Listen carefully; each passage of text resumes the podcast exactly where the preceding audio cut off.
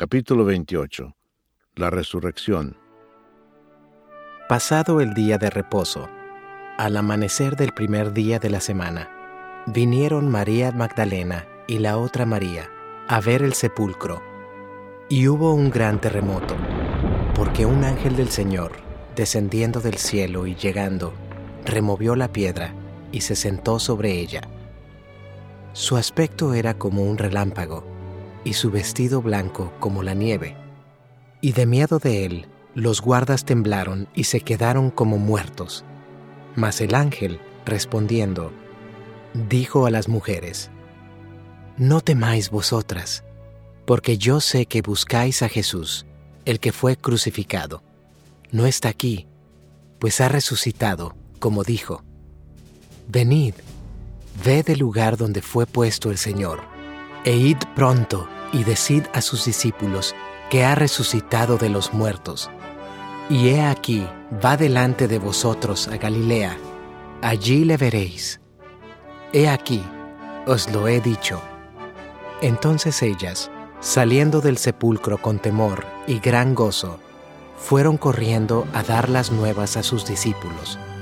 Y mientras iban a dar las nuevas a los discípulos, he aquí, Jesús les salió al encuentro, diciendo, Salve.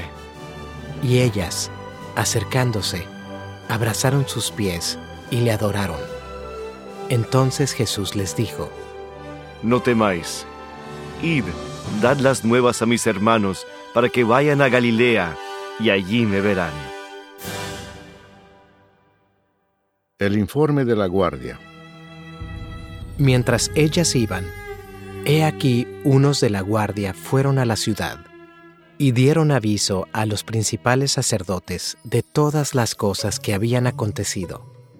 Y reunidos con los ancianos, y habido consejo, dieron mucho dinero a los soldados, diciendo, Decid vosotros, sus discípulos vinieron de noche y lo hurtaron, estando nosotros dormidos. Y si esto lo oyere el gobernador, nosotros le persuadiremos y os pondremos a salvo. Y ellos, tomando el dinero, hicieron como se les había instruido. Este dicho se ha divulgado entre los judíos hasta el día de hoy. La Gran Comisión. Pero los once discípulos se fueron a Galilea, al monte donde Jesús les había ordenado, y cuando le vieron, le adoraron pero algunos dudaban.